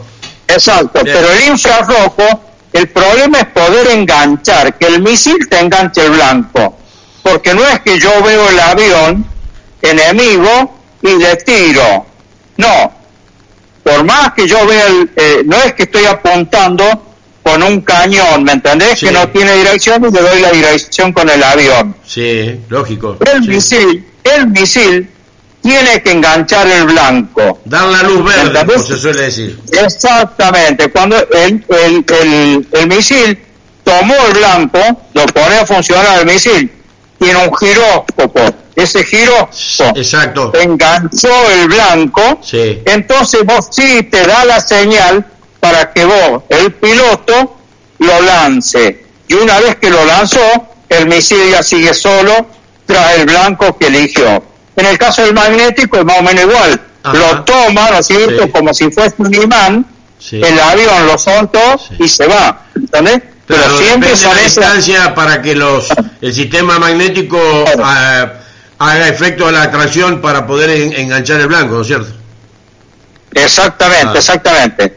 Por eso hay que tener, y para, y para cada situación un poco distinto, con el, con el Shafir, el israelí, por ejemplo, hay que tener en cuenta que por ahí, cuando vola en dirección al sol, te puede estar agarrando temperatura del sol Ajá. y no la de un avión, y no la de un avión. Eso. Pero bueno, están, eh, a su vez el misil realmente es inteligente porque tiene su capacidad de inteligencia que te detecta hasta si un motor es a explosión o es a turbina, Ah, porque, te lar- porque el motor de explosión te larga distintos tipos de calor que el de turbina. El de turbina es un calor continuo. Claro. El de, explos- el de explosión te larga aire caliente, aire frío, aire caliente, aire frío, aire caliente, Ajá, aire frío. claro. ¿Entendés? Y bueno, todo eso tiene el misil Shafir. Entonces, habla- imaginémonos la, la, la, la alta capacidad para esa época de los misiles que Estados Unidos le ofreció con los Sidewinder este, IM-9L, que era la última versión que habían sacado y que prácticamente se estaba probando, igual que, bueno, igual que los misiles Stinger de lanzamiento portátil de solo soldados, eh, la capacidad de ese misil eh, eh, fue impresionante porque era enganchaba el avión prácticamente si no estoy errado en cualquier angulatura que pudiera el avión estar más o menos perfilado para para para dispararle a los a los a los Mirage Sin, sin lugar a duda. y muy, sin lugar a muy duda. sensible Una- y muy sensible al calor una tecnología, pero una tecnología total, total y absolutamente distinta, muy diferente. La nuestra ya eran viejas, arcaicas, y a esto se suma, se suma otro problema que hubo. Y el otro problema que hubo, que nuestros aviones, los Ager o los Mirage, son efectivos para combate a altas eh, alturas, ¿me entendés? A eso estaba encaminando. exacto. Fueron concebidos como interceptores para bombarderos soviéticos. Exacto. No están para combat para hacer combate aire-aire a bajas temperaturas. Una por la misma velocidad. Imagínate maniobrar con un avión de eso, vos haces una curva ante un Harrier, un Sea Harrier, no, te vas al diablo, te pasó y te quedan ellos atrás. Sí, acá, acá, por ejemplo dice eh, que con autonomía de combustible interno tenía para 1210 kilómetros un radio de acción de 290, interceptación supersónica con combustible interno y 770 kilómetros con crucero eh, para, para eh, defensivo. Es decir, que bueno, eh, claro, era un avión que era para operar a, a muy altas alturas, a muy alta, este, sí, a una altura que estoy viendo, este, cuál era el mejor rendimiento, que yo creo que era como a los 3.000 metros, 4.000 metros. Es que es que, eh, escuchame Enrique, es así, eh, son distintas formas de maniobrabilidad de cada avión, no, ¿me entendés? Claro. El nuestro supersónico, el nuestro consume menos combustible arriba que abajo, tenías el problema, tenías el problema, vos fíjate, algo que no hemos hablado, los aviones salían de aquí, por ejemplo, el primero de mayo, los aviones que estaban en grande salieron con misil. No sé por qué los mandaron a hacer de interceptores, ¿me entendés? Cuando no es un avión interceptor. No es un avión interceptor. A los Dagger, los Dagger que estaban en el Río Grande. Pero los Dagger no tenían, no tenían eh, radar de, para combate. No, eh. no, no, no, no, no tenían, por eso. Claro. Escúchame, así, así nos derriban a nosotros Ardiles. Ardiles salió nada más que con cañones y misiles ese día pero aparte tenemos otro problema. Nosotros, nuestros aviones, y por la distancia a la que estábamos, le poníamos a los aviones tanques de 1700 litros, dos tanques de 1700 litros, salen con misil. El problema cuál es, vos para entrar en un combate aire-aire, tenés que entrar con el con el avión lo que se llama limpio, claro. entendés? Se tira para poder maniobrar, para, eh, para poder maniobrar, ¿me entendés? Necesitas entrar con un avión limpio o a lo sumo, a lo sumo, lo máximo por ahí, con tanques de 500 litros, que son tanques supersónicos, ¿me entendés? Ah, Porque tienen el mismo largo del otro, pero son más finitos, más fuselados. Entonces te encontrabas con el problema que vos, para poder entrar en combate, tenía que lanzar los tanques. Si, si nosotros le poníamos tanques de 500 litros, no llegaban a Malvinas que tenían que pegar la vuelta inmediatamente. ¿Me entendés? Y vos para ser y vos para ser interceptor tenés que tener capacidad de combustible para poder volar sobre la isla y poder buscar los, los, aviones, digamos, las PAC, eh, digamos, inglesas, ¿no es cierto? Sí, sí, sí. Entonces, entonces te encontrabas con todo ese otro problema era tener que inyectar tanque para poder entrar en combate y después que no ibas a tener combustible para llegar al continente. O sea, ibas a, ibas a llegar siempre y cuando eh, fuese un combate muy cortito y ahí no va a pegar la vuelta y que te hayan quedado y que te hayan quedado los tanques internos del avión completos con combustible. Claro, claro. Por lógico, por lógico que siempre todo avión primero consume el combustible externo, el de los tanques externos, ¿no? Entonces, este, ¿cómo es? Te da la posibilidad esa de que nosotros, muchísimos aviones nuestros, terminaban aterrizando sin tanque de combustible. Uno de los graves problemas que teníamos al principio, que nos tuvieron que traer tanques, creo que trajeron tanques de Venezuela y también de Perú, tanques de combustible, que eso eso lo tuvimos que adaptar porque nos estábamos quedando sin tanque de combustible. Eh, justamente, para que la muchachada y la gente que está escuchando, esto lleva encaminado a el porqué del tema del combustible. Y es que nuestros aviones, como eran aviones de, de una época en la cual la motorización era la que reinaba, estaban impulsados por turboreactores, que son motores, como estamos describiendo, para altas eh, interceptaciones a gran altura, la mayoría en esa época, pero que operados como se hizo, por eso también la epopeya de los pilotos, haber operado un supersónico con un motor tan sediento como es un turboreactor, que tenía semejante consumo de combustible, haber logrado, haber logrado llegar rozando las olas del, mar, del océano, del, del océano Atlántico, haber eh, evadido los radares, haber podido ejecutar la misión de bombardeo y poder volver. Porque los turboreactores son motores muy sedientos, son motores que, requieren, como usted estaba diciendo, alta capacidad de, combustible para poder este, tener este, llegada. Y la, la, la distancia que había desde las bases eh, obligaba, obligaba a que primero eh, se nos dé con cargas, calculo yo, externa, hasta llegar a un determinado lugar para eyectar los tanques y poder llegar al bombardeo, porque si no los radares estaban en permanente vigilancia, especialmente teniendo en cuenta los sistemas antiaéreos más efectivos de ellos, que eran los Rapier. Bueno, escúchame, en ese sentido, Sí.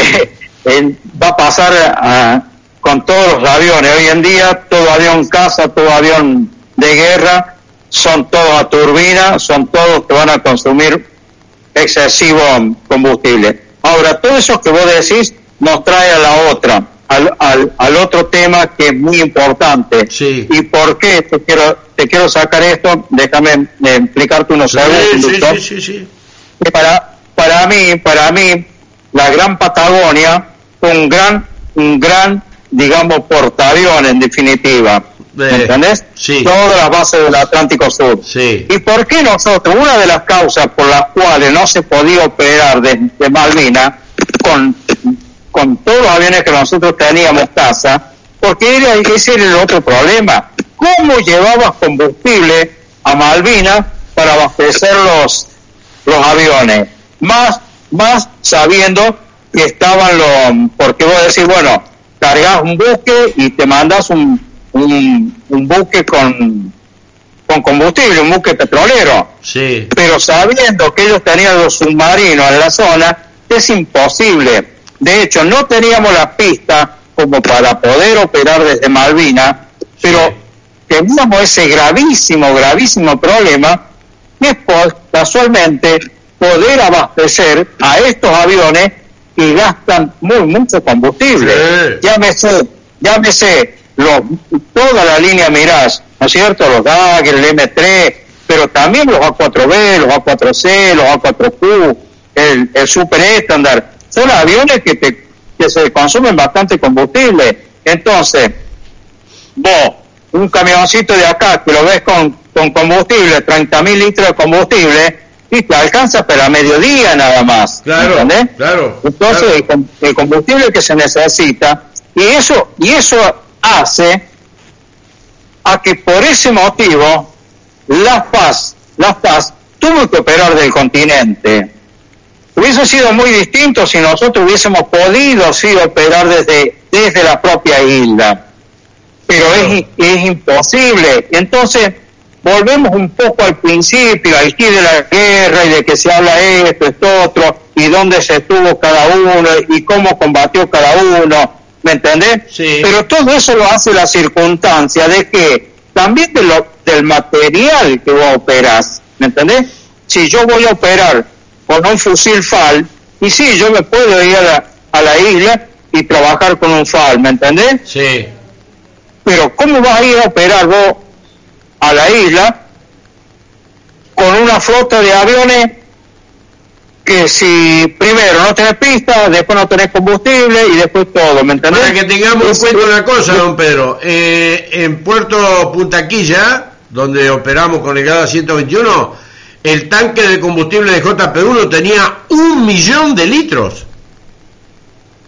Pero sí, Imagínese usted tener cerca del aeropuerto de Malvinas un depósito de un millón de litros de JP1 para alimentar los aviones una un solo impacto que diera en ese, eh, en ese polvorín, y prácticamente creo que desaparece gran parte de lo que hace a la, a la, a la, a la zona en la que estaba involucrada la pista de aterrizaje y los alrededores.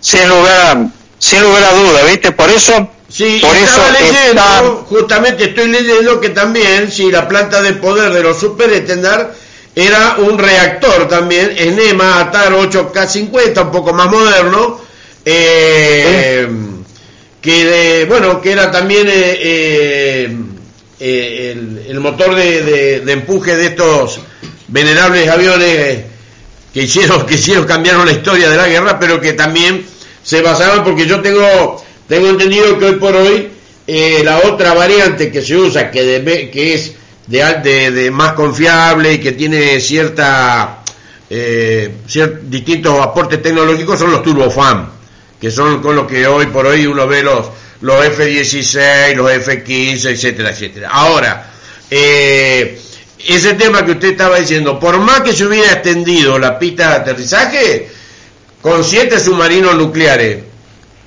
navegando en la zona del Atlántico Sur hubiera sido imposible que los los petroleros o los cargueros de combustible pudieran llegar a, aportar su, su granito de arena porque seguramente iban a ser este eh, es decir que por todos lados cierra que sin el continente la guerra no se hubiera podido llevar a cabo aparte.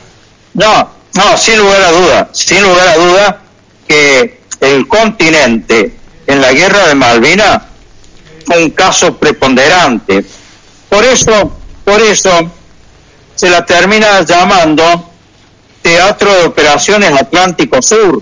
Claro. Porque fue el Atlántico Sur el que estuvo en guerra, ¿me entendés? Y en esto, permitime, quiero hacer un, algo muy cortito, porque a mí me gusta hablar mucho del personal, ¿viste? De la gente y todo esto. Yo no sé si vos, viste la nota. veo hacia dónde va. Este, no, no. Este, no sé si vos viste una nota de Nicolás Casanfeu, ¿no es cierto? Donde hace referencia a los soldados que dice que los tratan como chicos de la guerra y los chicos y no eran chicos de la guerra. Porque es cierto, y ahí lo dice bien clarito Nicolás, ¿no es cierto? Sí. Y en tres, en tres meses, ¿me entendés? Un soldado bien adiestrado está para combatir. Y yo quiero hacer mención a todo eso, porque es real lo que dice Nicolás, ¿me entendés? Yo tuve soldados a cargo que fueron una, pero increíble cómo trabajaban al lado nuestro, porque supimos prepararlo, eran soldados que habían sido incorporados a principios de ese año, pero los soldados sabían ya poner portabomba, los soldados trasladaban las bombas, los soldados nos, nos transportaban el, el material hasta los aviones, los soldados nos ayudaban a colocar bombas lo único que no les permitía hacer, porque para eso estábamos el personal nosotros, era poner la espoleta, era poner la espoleta y armar la espoleta en el tiempo que se necesitaban.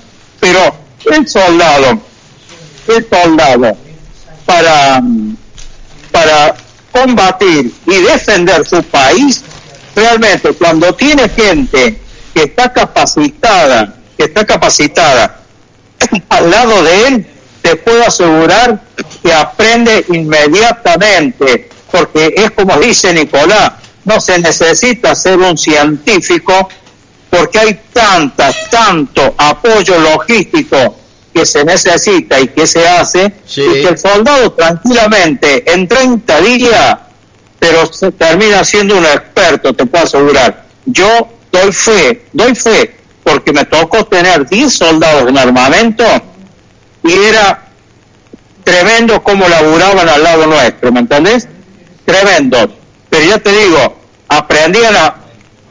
Llegaban los aviones y sabían qué bombas si traían, no traían bombas, si, si tenían, si habían, los pilotos tenían alguna falla, que esto, esto, otro, increíble, porque se pusieron las pilas, ¿me entendés? Sí. Para trabajar, increíble. Este, ya te digo, llegaban los aviones y ahí nomás, este, iban a buscar las bombas para traer las bombas, para colocarlas, para colgarlas en el portabomba. No, no, es increíble. Y eso hace, ¿sabes a qué? Te vuelvo a, a decir, Sí. quizá lo que te dije en un principio, Sí. y espero no cansar, es No. cuando el personal sabe, sabe lo que está haciendo, por qué lo está haciendo, y porque tiene principios, porque tiene valores, porque ama su patria, porque ama lo que hace, ama porque quiere al compañero que tiene al lado, sin importar el grado, ¿me entendés? Porque eso es un equipo. El equipo es cuando trabajas todos juntos, donde la vida de uno depende de la del otro, ¿no es cierto? Y la, y la de todos para uno. Y eso es lo que se hace en, un, en una guerra. Este, nosotros tuvimos dentro de grande, dentro del grupo que yo estuve en grande, Sí. tuvimos cuatro, cuatro pilotos fallecidos. Para nosotros uno más de todos nosotros. Alguien que tenía familia, que tenían hijos, en algunos casos había uno solo que era soltero, escúchame, pero todos tenían su padre. Y nosotros lo sentimos como uno más de nosotros, como lo sentía el soldado y como lo sentía todos, ¿me entendés? Porque es un ser humano. y Así que es, entregando- ¿Y cómo será? ¿Cómo será que ese reconocimiento que usted hace hacia sus propios soldados y hacia todos los soldados que tuvimos, acá hay una persona Sí. que quiere comunicarse para darle un saludo y aclarar algo importante, que lo quiere saludar, que es justamente el amigo Daniel Robles. Daniel, adelante. Hola, buenos días. ¿Qué programón? Hola, don Pedro querido. ¿Qué clase Hola, está Daniel. dando, don Pedro? ¿Qué tal? ¿Cómo estás, Daniel? ¿Cómo anda, don Pedro querido? Los datos Muy bien, muy bien, muy bien, gracias a Dios. Sí, dale, Robles.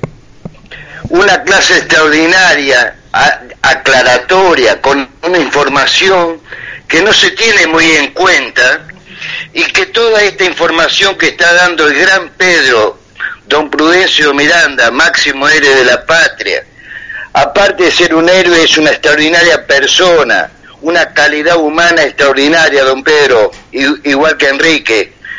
Yo no suelo alabar a la gente, pero a ustedes dos, por supuesto, mi admiración y agradecimiento eterno. Eh, toda esta información, don Pedro, debe ir y debe estar en, los en todos los juzgados para que la, entere- que la gente se entere. La, la FAS, la FAS fue extraordinaria y el país lo está sabiendo a partir de estos programas y otros más. Esto queda todo grabado y en nuestra página web, don Pedro, usted se va a escuchar y va a escuchar toda, toda la población. Esto es hacer historia, esto es malvinizar. Eh, y hay que, hay que hacer muchos programas más tan, tan extraordinario y tan aclarativo con toda su información y toda su grandeza, don Pedro. Eh, bueno, eso le quería decir No. y el agradecimiento eterno. No, Daniel, yo te agradezco, yo te agradezco, pero como te dije, yo soy uno más de todo. Este, en ese momento cumplí una misión, que esto es otro, pero yo soy uno más que todo. Por eso valoro tanto lo que hicieron los soldados, los civiles, y bueno, los oficiales, oficiales, todos, cada uno Todo. cada uno en lo que estuvo, ¿me entendés? Pero normalmente, normalmente hablo muy mucho y, y todo mi reconocimiento al soldado, porque el soldado no lo eligió por vocación, ¿me entendés? El soldado hizo el servicio militar, ¿no es cierto? Porque en ese momento era obligatorio. Pero aparte saber cómo se desempeñó, cómo se destacó, por lo menos, mira, nosotros de Tandil llevamos 17 en total, los tengo a los 17 en mi lista, en mi cuaderno, fueron extraordinarios, fueron extraordinarios, ¿me ¿entendés? Entonces, si ellos se portaron así, así tiene que ser todo el personal que entró por vocación a la fuerza, ¿me entendés? inclusive el personal civil, porque el personal civil también, un saludo a, José Luis Daguer. A José Luis Daguer, pero ellos también ingresan, ingresan por, por vocación o por un trabajo, lo que sea, pero nadie los ha obligado, ¿me entendés? Pero es reconocible, por eso a mí, para mí, eh, eh, todo el personal en sí cumplimos la misma función que defender la patria. Después, después todos estamos dentro de un carrusel, ¿viste? Hoy estamos abajo, mañana va subiendo, va subiendo, y cuando llegaste arriba, lo único que tenés es descender, ¿me entendés? Entonces, tenés que saber reconocer a cada uno lo que hizo en su lugar, en su tiempo, en su momento, y que todos estuvimos bajo la misma bandera y todos tratando de hacer el bien, ¿entendés? Eso es lo importante. Y mi vida, mi vida dependía de los soldados también, ¿me entendés? Y también dependía de quienes mandaban a los soldados que hacían guardia, del oficial, que se entiende que es el que estudió y se preparó para esto, ¿no es cierto? Pero en definitiva, cada uno dependemos de todo. Entonces, Exacta, acá, hay, que entenderla. Usted, usted, lo dijo desde el principio, un gran equipo, un gran equipo fue, cada uno en su lugar. Exactamente. Y ese mismo, y ese mismo equipo, sí, y ese mismo equipo se traduce a esa trilogía de que tres fuerzas armadas participaron, tres fuerzas armadas hicieron también el apoyo en las defensas de las bases aéreas de la Patagonia, contra la cordillera, contra las expectativas de ataque de Chile y contra todo lo que fue. Esa también es una trilogía de que el personal de las tres Fuerzas Armadas, las tres Fuerzas Armadas, más allá de los que estuvieron en las islas, todos estuvimos en una misma guerra defendiendo un mismo, un mismo corazón y un mismo sentimiento que es nuestra querida República Argentina. Por eso, por eso de que acá siempre estamos haciendo la programación de que la defensa de todos, todos los que estuvieron, todos son veteranos de guerra. Acá no, no puede haber distinciones porque eh, todos estuvimos en una misma, en un mismo ámbito geográfico y en una misma guerra correcto, correcto, correcto. Y a eh, Don Pedro le dijo lo primero, bien clarito, que éramos todo un equipo. En el caso de Don Pedro, tiene que hacerse un libro, que usted mismo, Don Pedro, yo me comprometo a hacer una reseña, un ensayo, como habíamos hablado en privado muchas veces, eh, y contarle a la historia, a la gente, para que queden la generación, estos programas quedan grabados para las generaciones futuras, que nosotros defendimos con orgullo a la República Argentina, es que estuvimos a horas de vencer al enemigo usurpador inglés. Pero eh, usted, don Pedro, le agradezco y va a haber muchos programas más y se van a unir seguramente eh, otros componentes de la FAS, ¿está? Porque como dice Enrique, todos fuimos partícipes de esta guerra.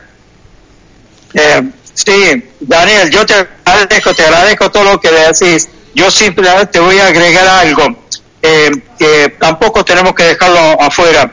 Hubo gente de la Marina Mercante, hubo gente de Germería, sí, gente de y de Prefectura, que, tuvieron, que también combatieron, estuvieron en la isla. La verdad que fue como el gran equipo, el gran equipo no tenemos que dejar a nadie, a nadie, a nadie fuera, que haya estado en defensa, en defensa de nuestra patria. Así que, como es, eh, no los pasemos por alto, ¿viste? Yo por eso, mm, como es, son la, son, eh, es todo un conjunto de fuerza de la, de la nación argentina que se, que se preparó y muchos no estaban preparados, pero cuando les llegó el momento, jamás dijeron no, siempre estuvieron al frente. Bueno. Exactamente, don Pedro, es así. Es así como usted dice. Bueno, eh, hablando del tema, estas horas pasaron recontravolando. Don Pedro, yo quiero dejar este la posibilidad que ya lo he intentado entrevistar, no sé si es por por no sé, por por a, cualquiera de los muchachos, a Dagger, a Bíforo, eh, que estuvieron con los radares. Dejo abierta la, dejo las puertas de la radio para que ellos también puedan expresarse. Eh, hacer un programa con ustedes, lo que estamos diciendo hasta recién, hacer un programa con ustedes, hacer un programa didáctico de enseñanza, hacer un programa con ustedes, lamento, lamento y lo vuelvo a reiterar, no poder verlo en medios nacionales que estén eh, preocupados por personas de la calidad que usted tiene y de todo el conocimiento que usted tiene, pero no importa, para eso estamos acá desde las radios, de las FM trabajando, para que todas las personas que han aportado y, y usted que es la punta de lanza, como siempre se lo digo, por lo menos desde mi óptica, eh, podamos seguir haciendo estos programas didácticos que tienen que ver con la estructura tanto de la Fuerza Aérea Sur, de las distintas fuerzas que participaron de las tres Fuerzas Armadas, eh, en algún momento que su, su tiempo lo, lo, libere, poder seguir hablando de esto, de los A4, de los Canberra, de los Super Etendar, como para seguir dando a conocer a todo el pueblo argentino la importancia que fue eh, el haber estado en la zona de despliegue continental, en tener una cruz al heroico valor en combate, que no precisó tener que estar, como algunos dicen, eh, cara a cara con el enemigo, porque esto es todo un contexto general. Una guerra, una guerra tiene inteligencia, una guerra tiene exploración, tiene rescate, tiene eh, operaciones ofensivas, operaciones defensivas, tiene todo un sistema que hace a un contexto general que no se basa solamente en muchos que quieren hacer creer que la guerra se hizo desde solamente un pozo de zorro, más allá de la situación en la que le haya tocado estar. Y eso es lo que yo quiero aclararle al pueblo. El contexto general de la guerra, el teatro de guerra en el cual en el Atlántico Sur eh, las Fuerzas Armadas se desplegaron fue para defender a la patria, para recuperar las Islas Malvinas, y fueron 74 días de una guerra que fue corta, pero que tuvo un contexto general en el cual hasta tuvimos posibilidades de roce entre la OTAN y la Unión Soviética ante las situaciones de espionaje y de información que se brindó a ambas partes por parte de cada uno de las de la de Estados Unidos y de la Unión Soviética. No sé si usted está de acuerdo en eso, don Pedro. Sí, sí, sí, estoy, estoy de acuerdo, Enrique. Este, nada más que te voy a hacer en, en la guerra, todo, absolutamente todos son indispensables, todos. Exacto. Desde, yo te, yo te digo, desde el médico, el enfermero, el, el cura que te asiste espiritualmente. Sí, señor. eh, mira, una, una profesión que no se la ve casi, pero que si te remontas a la época de nuestra independencia, hasta los tabartaleros eran, eran importantes, ¿me entendés? Sí. Porque era el que te arreglaba un, bo- un borseguí si lo necesitabas, ¿me entendés? Y había que estar o- en los chiqueros que se cosas. armaban Para- en esa época, sí. Exactamente, para que vos tengas idea hasta qué punto, hasta el tipo que te da de comer, ¿me entendés? Sí, es importante, porque porque vos estás en un pozo y no tenés que si era escasa la comida, pero pero lo poquito que era, había alguien que se estaba preocupando. Como me dijera a mí un día un suboficial, yo solo sé que soy un pelapapa, pero lo importante es que el pelapapa, ¿me entendés? Es importante cuando lo necesitas en una guerra, ¿me entendés? Exacto. Porque si no a los tres días, si no a los tres días, a los tres, cuatro, cinco días te morís de hambre, ¿me entendés? Sí, por Algo tenés que comer, Por porque nadie está, nadie está 70 días sin comer nada. Entonces todos éramos importantes. Con respecto a lo otro, Sí. yo te quiero decir simplemente que el día que yo me muera, que le tenga aquí a rendir cuenta a San Pedro, me voy a ir como cualquiera. Soy uno más de todos ustedes, nada más que eso, nada más. Que me tocaron hacer algunas cosas que fueron más conocidas, pero soy simplemente uno más de todos ustedes, ¿entendés? Exacto.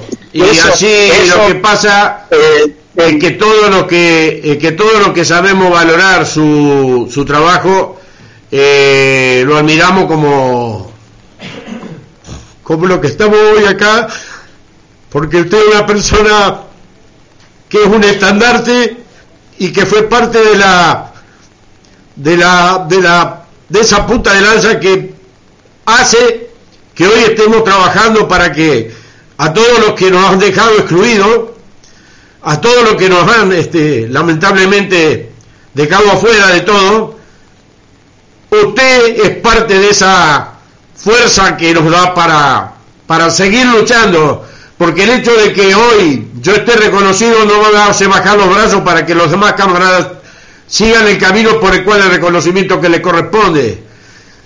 A ellos y para las familias que han quedado sin su, sin su jefe, de su jefe de familia que participó en la guerra, por eso quiero que sepa esto, uno lo admira por la clase de gente que usted es, por la gran persona que es, por lo héroe que uno lo tiene considerado más allá de los que cayeron los 649, pero usted, usted es la punta de lanza para para mantener firme la lucha que hoy llevamos a cabo todo lo que todo lo que admiramos, lo que tenemos patria y lo que tenemos y lo que amamos a nuestra querida República Argentina. Quería decírselo. Bueno, bueno, gracias, gracias Enrique. hace que tenga una medalla en su espíritu y cuando don Pedro, eh, cuando don Pedro de arriba lo vea, le va a decir pase, pase al living, siéntese ahí, descanse, usted bien merecido tiene la gloria eterna. Eh, fue una clase magistral la que dieron, fue una clase magistral la que dieron. Bueno, bueno, puede ser que lo pueda ver, puede ser que lo pueda ver, que primero, eh, yo veo que primero me mandan al purgatorio. No, no, no, no, no, por, por favor, por favor, este, como es, bueno, pero yo, de mi parte, no tengo, discúlpeme, discúlpeme, la grandeza de que usted está diciendo estos conceptos de que éramos todo un equipo, no lo tiene cualquiera, don Pedro, lamentablemente hasta el día de hoy no entienden que la guerra fue una y que todos defendimos la patria. Usted siempre lo dijo abiertamente, a pesar de que le pudo haber traído problemas internos. Esto lo quiero dejar en claro, don Pedro. Usted tiene una grandeza extraordinaria, por eso lo respetamos y lo admiramos como, como a nadie. Eso le quiero decir. Fue una clase yo sé lo que dieron hoy. Yo sé, yo sé todo lo que hizo la gente que estaba al lado mío, ¿me entendés?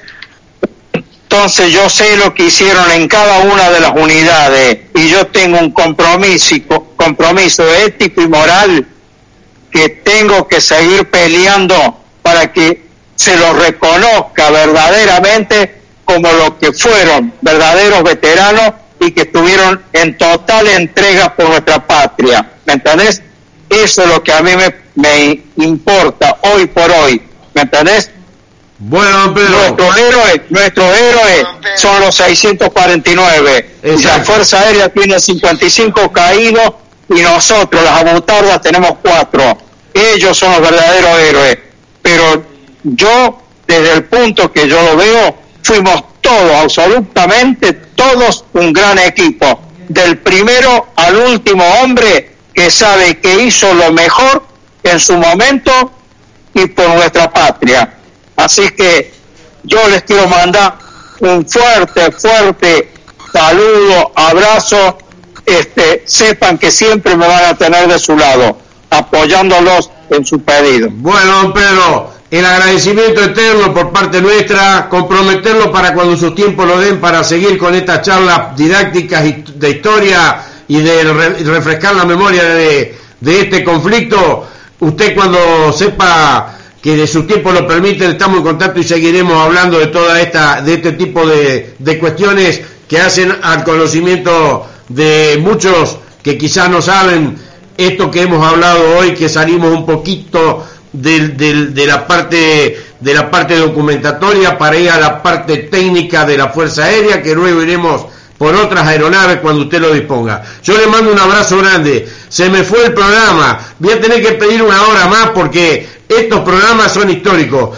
Yo le pido eh, que cuando sus tiempos lo permitan podamos seguir haciendo esto. Le mando un abrazo muy grande a usted, a toda su familia, a toda la familia de la Fuerza Aérea Sur que están convocados a salir al aire para cuando lo dispongan. Le mando un abrazo, se me va el programa lamentablemente un abrazo grande, saludos para vos Robles, saludos a todos los muchachos, a Gustavo Skinner, a Bíforo, a Dawson y, a, a, todos los que conforman este grupo de patriota que estamos por la lucha de la gente para que esto no, esta llama no se apague jamás. Así que para todos, un fuerte ¡Viva la patria! ¡Viva la patria!